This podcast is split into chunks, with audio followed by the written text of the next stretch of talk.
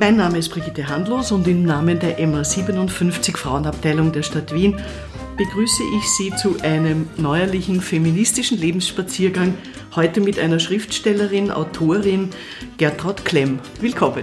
Danke für die Einladung. Draußen schneit, kalt ist.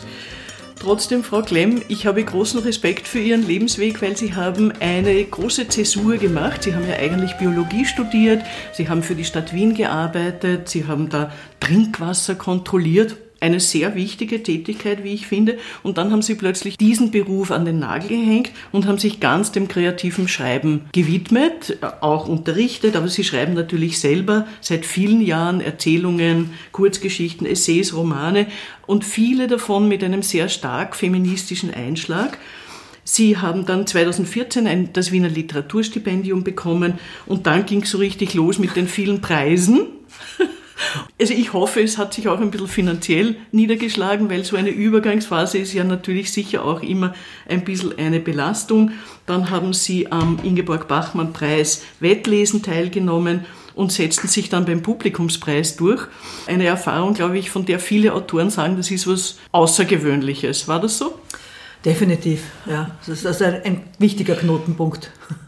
Äh, ihr Roman Aberland stand dann 2015 auf der Longlist des Deutschen Buchpreises und mit Herzmilch standen sie auf der Shortlist des European Union Prize for Literature. Im Vorjahr wurde ihnen dann der Outstanding Artist Award für Literatur zugesprochen und ich habe ehrlicherweise gelesen, dieses Buch, das hier vor uns liegt, Hippocampus, das heißt Seepferdchen Genau. Und thematisiert die Übermacht der männlichen Autoren und Jurymitglieder und den Sexismus im Literaturbetrieb. Ich muss sagen, ich habe dazwischen herzlich gelacht und manchmal ist mir das Lachen dann da stecken geblieben, weil ich es so gut auch aus dem Journalismus kenne, was Sie da beschreiben. Sie sind Mutter zweier Kinder und auch das findet sich in Ihrem schriftstellerischen Werk wieder, die Sie mit ihrem Mann adoptiert haben. Frau Klemm, gleich einmal die straighte Frage, was ist für Sie eigentlich Feminismus? Schon ein Engagement, das äh, ohne Rücksicht auf Verluste dorthin geht, dass wir alle dasselbe dürfen, egal ob wir uns männlichen oder weiblichen Geschlechts zuordnen. Also das ist für mich ein Zustand, den ich eigentlich schon immer als erreicht empfunden habe, theoretisch. Ein Gedanke, der sich einfach dann verändert, je älter ich geworden bin, desto je, je unterschiedlicher sich meine Biografie gestaltet hat, desto mehr bin ich draufgekommen, dass das Gesetz und die Gesellschaft einfach unterschiedlicher Natur sind und unterschiedliche Reife haben. Jetzt sind aber Gesetze natürlich gute Grundlagen, auf denen wir aufbauen können. Meine, Sie schreiben ja in Ihrem Buch einen recht aufrechten Weg einer, ich sage jetzt, älteren Dame, deren Freundin stirbt und die sich nochmal so richtig reinhaut, weil ihr das alles so irrsinnig auf die Nerven geht, dass immer alles sich nach den Männern richtet. Was kann die Gesellschaft machen, damit da aufgrund der Gesetze was weitergeht? Das Wichtigste wäre ein Bewusstsein, also ein Aufwachen. Also das Wichtigste ist meiner Meinung nach die Verschleierungstaktik der Politik und der Konsumgesellschaft einmal zu durchschauen und zu sagen, es fängt beim Körperlichen an, dass der Körper ist genug. Das ist einmal eine ganz eine wichtige Säule, finde ich, dass man sagt, das muss jetzt nicht verbessert werden, das muss nicht gestraft werden, das muss nicht äh, mager äh, sein. Also diese ganzen Vorgaben. Und das Zweite ist schon eine Solidarität. Das sind die beiden Dinge, die ich äh, denke, dass die am meisten fehlen, weil jede eigentlich dann immer bei Null beginnen muss. Jetzt muss man ja sagen, Frauen sind ja der Inbegriff des Lebens. Sie schenken Leben, sie sind im Geist fruchtbar, sie sind als Körper fruchtbar und trotzdem werden sie bekämpft. Warum ist das so, glauben Sie? Was ist gefährlich an den Frauen? Ich sehe es ja gar nicht so, dass es bekämpft wird. Es wird ganz einfach ein, ein Teil ausgespart. Also es wird etwas ausgeblendet. Also die körperliche Fruchtbarkeit bekämpft ja eigentlich niemand. Also von den Mächtigen, es ja, gibt ja eigentlich nichts Schöneres als eine Frau, die nur gebärt und den Mund nicht aufmacht. Das ist ja eigentlich, das wäre eine gute Voraussetzung. Wie gefährlich es ist, kann man sich eigentlich in den Weltreligionen anschauen, wie schwierig es einfach ist, diese Macht des Gebärens. Das hat schon, glaube ich, eine ganz große Priorität, das hintanzustellen, das klein zu machen und da zu verhindern, dass das auch göttlich sein könnte oder dass das wichtig und machtvoll sein kann, das Gebären, sondern es wird selbstverständlich angenommen angenommen, dass das gemacht wird und dass wir das tun. Wehe dir, du tust es nicht. Richtig, da sind wir bei einer Schere, die da aufgeht. dass auf der einen Seite ist diese Mystifizierung der Frau als die Spenderin des Lebens und auf der anderen Seite, das hält sie auch beschäftigt und in die wirklich wichtigen Dinge, that keeps the world going, sage ich jetzt mal, also Wirtschaft, Geld, Besitz, da hält man die Frauen gerne raus. Wie ist das in der Literatur? Wie erleben Sie das jetzt? Schon auch so, dass uns einiges nachhängt. Also das Patriarchat, das kommt ja mit einer Wucht von ein paar tausend Jahren daher. Das ist ja nicht etwas, was erst 20 Jahre da ist. Und diese Schubkraft nimmt das mit in die Gegenwart und in die Zukunft. Das ist einmal eines. In der Literatur ist das eben noch dazu so, ähm, dass es eben eine Kunstform ist und dass die Kunstform sich ja dazu anbietet, dass man eigentlich nicht weiß, wie man es beurteilen soll. Also es gibt ja nichts Subjektiveres als Literatur also die Bewertung. Ja, da ist dann Tür und Tor offen für den großen Experten mit dem grauen Rauschebart, der dir dann einfach sagt, das ist Literatur, das ist nicht Literatur. Und damit sind die ganzen Frauenthemen eigentlich schon mal draußen gewesen. Schmerzt Sie eigentlich negative Literaturkritik? Kommt davon, wie sie formuliert ist und was kritisiert wird. Was mich nicht schmerzt, ist, wenn was ich sehr oft gehört habe im Zusammenhang mit dem Buch Herzmilch und Muttergehäuse, wo es doch sehr stark um autobiografische Momente geht in meinem Leben, wo halt dann gesagt wurde, was ist das eigentlich? Ist das eigentlich Literatur? Das ist so ein Wischiwaschi, das ist so privat, das ist so familiär. Ja, also wenn ich private Familie jetzt nicht als ein literarisches Thema erachte, ist es natürlich nichts, aber es entblößt ja ganz einfach die Art, wie diese Kritiker denken teilweise oder Kritikerinnen leider auch. Es ist ein männliches Denken, ein Denken, das einfach verschont wurde die ganze Zeit von diesen ganzen riesigen Arbeit, die dahinter steht und die wahnsinnig wichtig ist und die so essentiell für unsere Gesellschaft auch ist. Das sind halt diese Themen gewesen und wenn da jemand gesagt hat, das Thema ist zu klein, dann berührt mich diese Kritik nicht. Da denke ich mir, dein Horizont ist zu klein. Aber wenn, das, wenn die Kritik von Frauen kommt, die mir unterstellen, ich würde in die Vergangenheit zurückschreiben, das verletzt mich insofern, weil ich mir denke, wenn diese Frauen, die intellektuellen Frauen wirklich glauben, es ist schon erledigt, dann haben wir die falschen Frauen an der Stelle, wo der Mund auf und zu geht und an der Stelle, wo zugehört wird. Und das ist genau das, was ich das Gefühl habe, die intellektuelle Frauenbewegung oder intellektuelle Feminismus hängt gerade das klassische Frauenleben ein bisschen ab und klammert das ein bisschen aus und sagt, das haben wir da alles schon hinter uns. Und mir sind wirklich ganz harsche Vorwürfe gemacht worden. Ich wäre antifeministisch oder misogyn. Über meine Bücher gibt es ganz arge Kritiken, wo ich mir wirklich denke, wie kann man das so vorbeilesen an meiner Intention?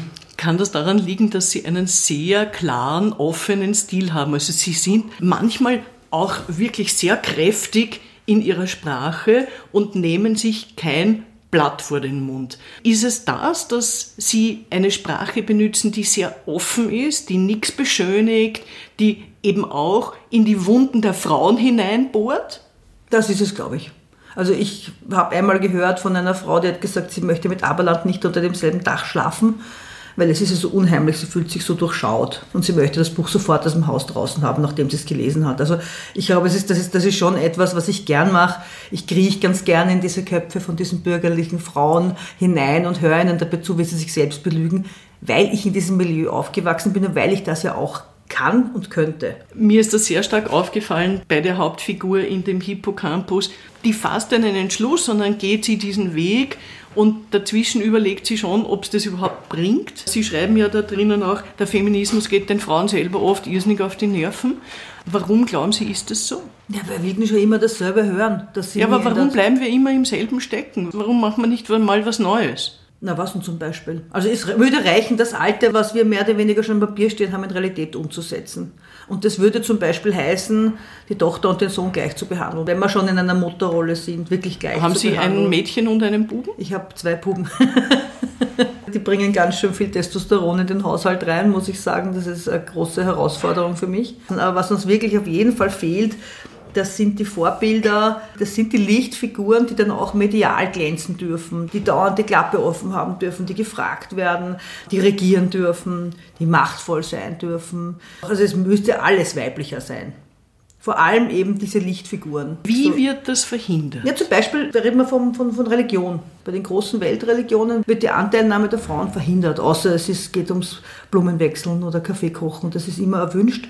Aber das Entscheidungen treffen und dieses auch die Regeln mitbestimmen, ja, das wird verhindert. In der Politik wird es verhindert, das wissen wir. Da wird es vielleicht jetzt nicht aktiv verhindert. Wenn wir jetzt gerade schauen, tagespolitisch, ist es natürlich schrecklich, dass in dieser Regierung ganz viele Frauen drin sitzen Das sind jetzt aber keine politischen, frauenbewegten Frauen, sondern das sind installierte Frauen, die Männerpolitik machen. Das wissen wir eh auch ganz genau. Das ist halt das Paradoxe, dass in den konservativsten Regierungen oft ganz viele Frauen drin sitzen. Ja, also, und das, das beißt sich alles in den Schwanz in der Gesellschaft, in den, in den ganzen Konzernen, in den Aufsichtsräten, in den Vorständen, also überall, wo die großen Hebel sind, wird ganz einfach, sitzt auch das Patriarchat mit im Sessel. Und das ist halt, das kriegen wir halt zu spüren. Und wir müssen es von, von klein auf im Privaten, können wir, das nicht, können wir das nicht dauernd korrigieren. Wir müssen es auf allen Ebenen gleichzeitig korrigieren. Sie haben ja selber gesagt, Sie kommen aus einer bürgerlichen Familie. Wie sind Sie dann beim Feminismus gelandet? Ich glaube, das ist wirklich eine, ein Bauchgefühl, mit dem ich geboren bin. Also das ist bei mir schon ganz einfach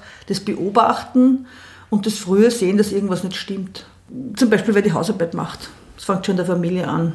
Wer bringt das Geld nach Hause, ähm, das viele Geld, wer macht die ganze Arbeit, die Hausarbeit. Ähm, dann ist es in der Schule gewesen, also was für Ziele haben die Mädchen, haben die Buben, was für einen Eindruck haben die Lehrer und Lehrerinnen auf mich gemacht. Und dann bin ja eh schon, habe ich eh schon angefangen zu lesen und mich für Politik zu interessieren. Und also ich glaube, man muss die Augen sehr fest verschließen und sehr lang verschließen, um das nicht mitzukriegen. Das ist mir immer rätselhaft. Also ich habe immer das Gefühl gehabt, ich bin 50 Jahre zu früh geboren, weil mir das alles so komisch vorkommt. Jetzt gibt es ja bürgerliche Frauen, die sich sehr stark auch politisch früher engagiert haben, gerade um die Jahrhundertwende. Das waren oft auch adelige Frauen. Und dann gibt es Frauen aus der Arbeiterschicht, Adelheid Popp etc., die wirklich wirklich wahnsinnig viel für Frauen gemacht haben. Käthe Leichter, die sozusagen für die Arbeiterinnen mehr Gerechtigkeit wollten. Und dann gibt es so ein Buch, da wurde uns auch dieses für Frauen eintreten ein bisschen madig gemacht. Ja? Der Feminismus hat einen recht schlechten Ruf. Das sind äh, wild gewordene Weiber in lila Latzhosen, sage ich jetzt mal flapsig. Wieso haben wir das zugelassen? Weil sehr viel dran hängt, weil wir gesellschaftlich so wenig wert sind, dass wir von dem, was das Patriarchat uns so überlastet am Bröseln, abhängig sind. Es war ziemlich leicht, die, die Frauen zu deinstallieren oder sie zu zerstören, mehr oder weniger, indem man ihnen ganz einfach alles aberkennt allen voran diese blöden sexuellen Zuschreibungen, dieses du bist jetzt nicht mehr sexuell interessant für mich. Wenn man das durchdenkt, merkt man ja, wie blöd das ist. Na, ist mir das wurscht oder ist mir das nicht wurscht, ob mich jetzt ein, ein 70-jähriger Politiker noch sexuell attraktiv findet? Das muss man einfach nur fertig denken. Also ich habe hab das fertig gedacht und natürlich ist das bei mir angelegt, aber ich habe mir immer gedacht, ja, dann will er mich halt nicht ficken, der Herr Obersenatsrat. Na und? Hat das jetzt in, meine, in meinem Wertgefüge irgendetwas zerstört? Nein, weil ich eben eine Ausbildung machen durfte. Aber das setzt sehr viel Selbstbewusstsein und Selbstvertrauen und Stärke, Definitiv. dass man bei sich ist voraus. Die muss man sich ja erarbeiten. Das sollte ja eigentlich von selbst gehen, wenn man in einer gemischten Klasse ähm, ist oder wenn man in einer geschlechtergemischten Gesellschaft aufwächst und sieht, dass der Kollege aus der zweiten Reihe auch nicht viel intelligenter und nicht viel heller ist als ich und auch nicht viel mehr zusammenbringt. Also eigentlich sollten wir vom Objektiven in der Lage sein, dass wir sagen, wir sind gleich viel wert das Rechtssystem, unser Schulsystem und so weiter sollte uns das eigentlich äh, ermöglichen. Und diese Entwertung oder diese Umwertung, ne, dieses du bist nur, du bist nur das wert, wenn du auch schön bist oder wenn du auch lange Haare hast und wenn du auch begehrt bist sexuell, sonst bist du nicht komplett, sonst bist du kein komplettes Wesen. Diesen Teil, den kriegen die Frauen halt noch extra dazu, den kriegen die Männer, kriegen was anderes dazu, aber wir kriegen das mit der Schönheit und mit dem ein bisschen lieb sein und mit dem vielleicht ein bisschen Mami auch schon sein und ein bisschen fürsorglich sein. Also wir kriegen schon einen ganz großen Rucksack schon hinten hinten drauf geschnallt.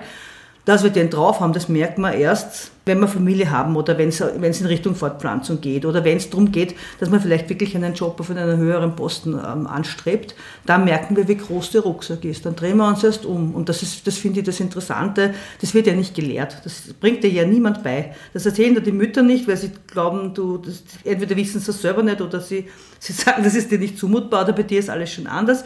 Die Politik erzählt es dir nicht, die Medien erzählen es dir nicht, das musst du dir selbst beschaffen, dieses Wissen weil sehr viele Menschen sehr gut davon leben, dass du es nicht weißt und dass du dir stattdessen einfach jede Woche einen neuen Lippenstift kaufst und neue Fetzen, um diesen Wert zu ersetzen. Die zweite Welle der Frauenbewegung in den 70ern war ja sehr kampfeslustig. Mein Eindruck ist, dass es dann ein bisschen nachgelassen hat und dass die Frauen, die jetzt so zwischen 35 und 45 sind, die haben da ein bisschen die Lust am Kampf verloren.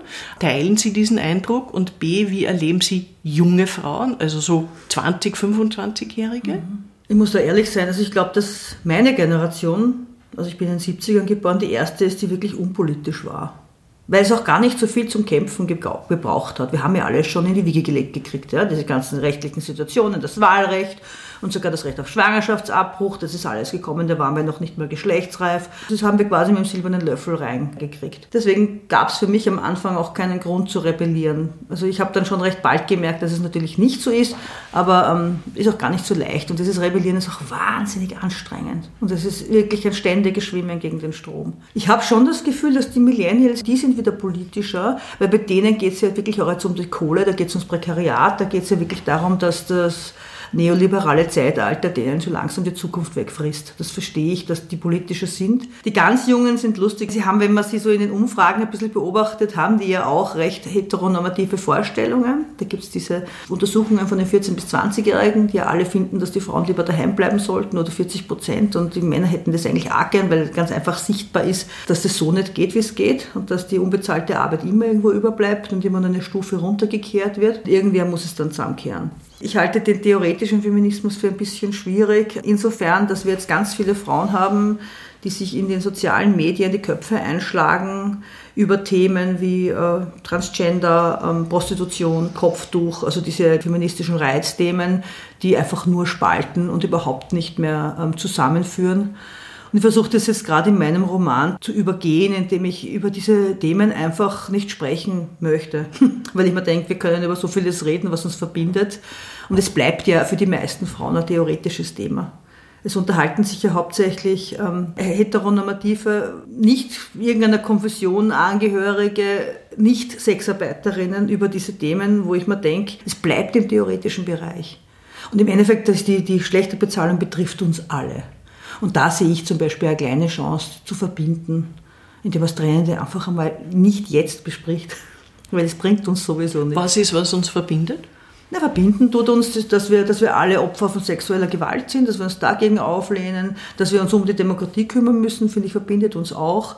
Ähm, dass wir diesem Schönheitskult nicht länger nachhängen dürfen und den, diese Konsummaschinen nicht mehr weiter bedienen dass unsere Sexualität frei sein sollte, das verbindet uns meiner Meinung nach auch und dass wir das gleiche Geld für gleiche Arbeit haben. Da haben wir schon relativ viel zu tun, was uns eint. Klingt nach ziemlich viel Arbeit.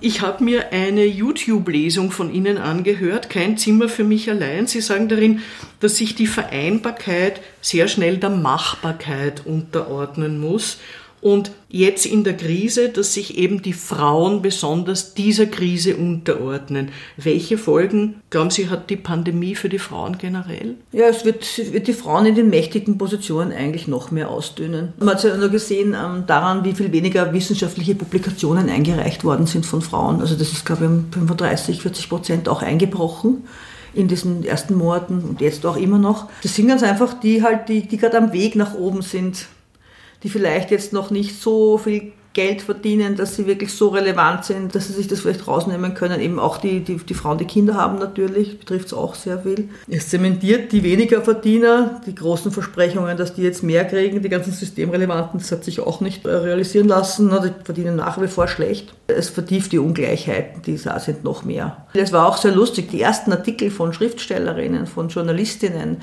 von Frauen, die eine weibliche Sicht auf die Corona-Pandemie haben, die kamen nach sieben Wochen. Und die waren vorher einfach so zugeschissen mit Arbeit und eingedeckt. Ich war so sprachlos, ich habe einfach nicht mehr gewusst, wo hinten und vorne ist. Ne? Und ich habe mir das leisten können. Ich habe zu meinem Mann sagen können, ich muss mir jetzt drei Tage zurückziehen, weil ich muss da was schreiben. Irgendwer muss das schreiben. Ich habe das Gefühl, die Frauen haben alle keine Zeit und keine Luft zum Schreiben. Und so ist es mit allen größeren intellektuellen Leistungen, glaube ich, oder wirtschaftlichen Leistungen von berufstätigen Frauen, die sich eben nicht leisten können, jemanden einzustellen, der ihnen diese unbezahlte Arbeit, die jetzt noch dazu kommt, macht. Ich habe oft jetzt gelesen, die Frauen werden in der Krise unsichtbarer. Stimmt das so? Was ich halt schon mitkriege, ist, die sind dann vielleicht arbeiten und die sind dann vielleicht sichtbarer, aber die schlafen zwei, drei Stunden weniger fix jetzt. Und das glaube ich zum Beispiel ganz sicher, dass die Kinder dann am Abend noch nachunterrichtet werden, weil die Betreuung ist ja kein Unterricht. Also die Kinder von diesen berufstätigen Frauen sind ja in der Betreuung, die meisten. Und das kann man nicht als Unterricht bezeichnen. Also manche machen das aber gerade ja, bei Volksschulkind so aus, das ist kein Unterricht. Das lernt jetzt nicht lesen und nicht schreiben und nicht rechnen. Und eigentlich soll es lesen, schreiben und rechnen lernen in der zweiten Volksschulklasse. Das macht es aber, wenn ich es ihm beibringe. Ja. Ich wollte noch auf etwas zurückkommen, was Sie mal in einem Interview gesagt haben, nämlich, dass die Mutterrolle, Sie haben ja mit Ihrem Mann gemeinsam zwei Kinder adoptiert, die Mutterrolle habe Sie sehr schnell in die Hausfrauenrolle gedrängt und das habe dann zu Hause auch irgendwann mal zu einem ordentlichen Krach geführt. Warum passiert sowas? Also das muss ich bei mir ein bisschen äh, entschuldigen. Ich habe eben meinen gut verdienenden äh, Job bei der Stadt Wien aufgegeben, weil einfach, das war eine Lebenskrise, ich das Gefühl gehabt habe, wenn es mit der Familie nicht passt, also dann wäre ich vielleicht doch Schriftstellerin. War halt am Weg zu einer höheren Beamtin der Stadt Wien und war nicht glücklich dabei. Aber ich hätte es halt gemacht, weil, weil als Biologin einen Job im Fach zu finden, das ist sowas, da fragst nicht zweimal und da darfst du dich auch nicht laut beschweren. Aber wenn man in Wirklichkeit Schriftstellerin ist, so wie ich, ist es natürlich ein großes Unglück gleichzeitig. Jetzt war das so, dass ich gerade in der Zeit im Umbruch war und mir gedacht habe, wenn ich keine Kinder kriegen kann oder wenn wir keine Kinder kriegen können eigentlich, zu zweit, dann möchte ich wenigstens Schriftsteller, möchte ich wenigstens Bücher schreiben und nicht jetzt weiter im Wasser herumrühren. Derzeit habe ich halt nichts verdient und in der Zeit sind dann die Kinder kommen. Und das ist natürlich dann klar, dass ich nicht zu meinem gut verdienenden Mann mit seiner eigenen Firma, mit seinen 20 Mitarbeitern gesagt habe, okay, Schatz, ihr bleibt daheim. ich muss mir ein bisschen verwirklichen. Aber das ist das Problem. Das ist bei diesen kreativen Berufen, bist du immer mit einem Bein in der Pleite. Das ist so. Also das ist ja brutal. Das musst du mal leisten können, das Schreiben. Und das können ganz wenige Menschen können sich das leisten. Je mehr weibliche biografische Eckpunkte dazukommen mit Kindern und so weiter, desto mehr verstummen die Frauen eigentlich, weil sich einfach niemand mehr da leistet. Sie schreiben auch im Hippocampus, zu viel Demokratie und zu viel Essen ist den nachfolgenden Generationen nicht gut bekommen. Die Satten sind zu satt und die Hungrigen zu hungrig für eine Revolution. Haben wir verlernt zu kämpfen? Ich glaube nicht, dass wir das kämpfen verlernt haben. Das glaube ich nicht. Ich glaube, wir sind mit sehr vielen anderen beschäftigt. Und das ist auch gut so auf der einen Seite. Auf der anderen sind wir mit den falschen Dingen beschäftigt. Das glaube ich auch. Also ich glaube zum Beispiel, dass junge Frauen sich viel zu sehr mit ihrem Körper und mit dem Aussehen beschäftigen. Ich glaube, dass das wahnsinnig viel Energie frisst. Was noch dazu kommt, ist, dass es uns immer schlechter und schlechter geht in kleinen Dosen. Ich rede jetzt nicht davon, dass wir uns nichts zum Essen leisten können oder so, aber dass uns dieses, das, was wir als Grundrechte erworben haben, ja, dass das halt immer, immer so, so, so langsam weniger wird in dieser Überwachungsgesellschaft, indem dass wir mehr oder weniger eingeschränkt werden durch die Kinder, dadurch, dass der Staat auslasst, dadurch, dass das alles immer prekärer wird. Also das geht jetzt nicht mit so einem großen Rutsch, dass alle plötzlich weniger haben, sondern es ist so, dass immer mehr Leute in langsamen Dosen immer weniger haben. Und das ist halt etwas, was, glaube ich, so, sich so als Gift einschleicht und ähm, halt nicht zur großen Revolution aufruft, aber ich glaube, dass das kommt. Ich glaube, dass den Leuten nur ein bisschen schlechter gehen muss. Und das, die werden sich wieder erheben, das glaube ich schon.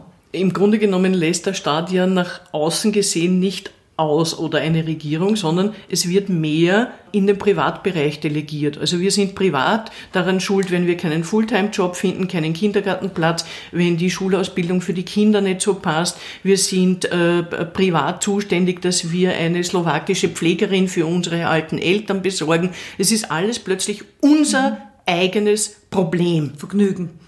Außerdem unser Wir sollen es bitte lösen. Ja, genau. Ja. Ja? Das wird viel zu wenig thematisiert. Würden Sie das teilen?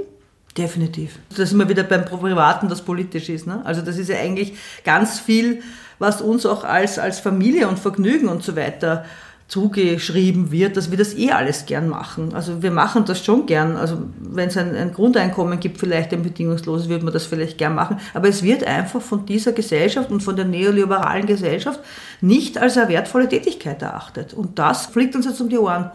Das ist ganz einfach. Das, was Geld bringt, ist wertvoll und was kein Geld bringt, ist nicht wertvoll. Sie sagen in einem Standardinterview auch etwas, was mich sehr interessiert. Das Altwerden ist die nächste Abwertung, die auf die Frauen zukommt. Mhm. Wie können wir uns hier wappnen?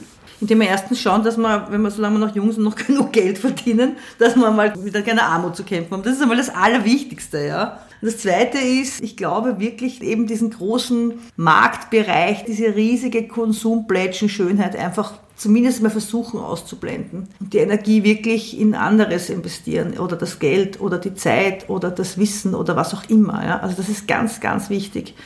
Und das Dritte ist, sich wirklich mit Leuten zu umgeben, die ähnlich denken. Was ich so traurig finde, ist, wenn sich kluge, inspirierende Frauen aus der Öffentlichkeit zurückziehen oder wenn sie äh, verstoßen werden. Das finde ich so wahnsinnig traurig und das sieht man ja auch in den Medien, dass je älter Frauen werden, desto mehr verschwinden sie von den Bildschirmen. Da gibt es großartige Studien.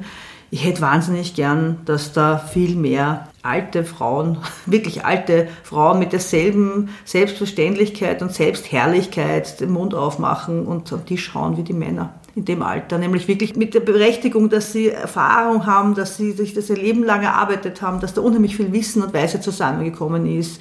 Und das hat eine Frau genauso verdient wie ein Mann und das müsste man die ganze Zeit, also Hälfte, halbe, halbe mindestens auch aus Frauenmund hören. Das wird schon einiges ändern. Was sind Ihre nächsten Projekte? Können Sie gut davon leben? Wie gehen Sie damit um?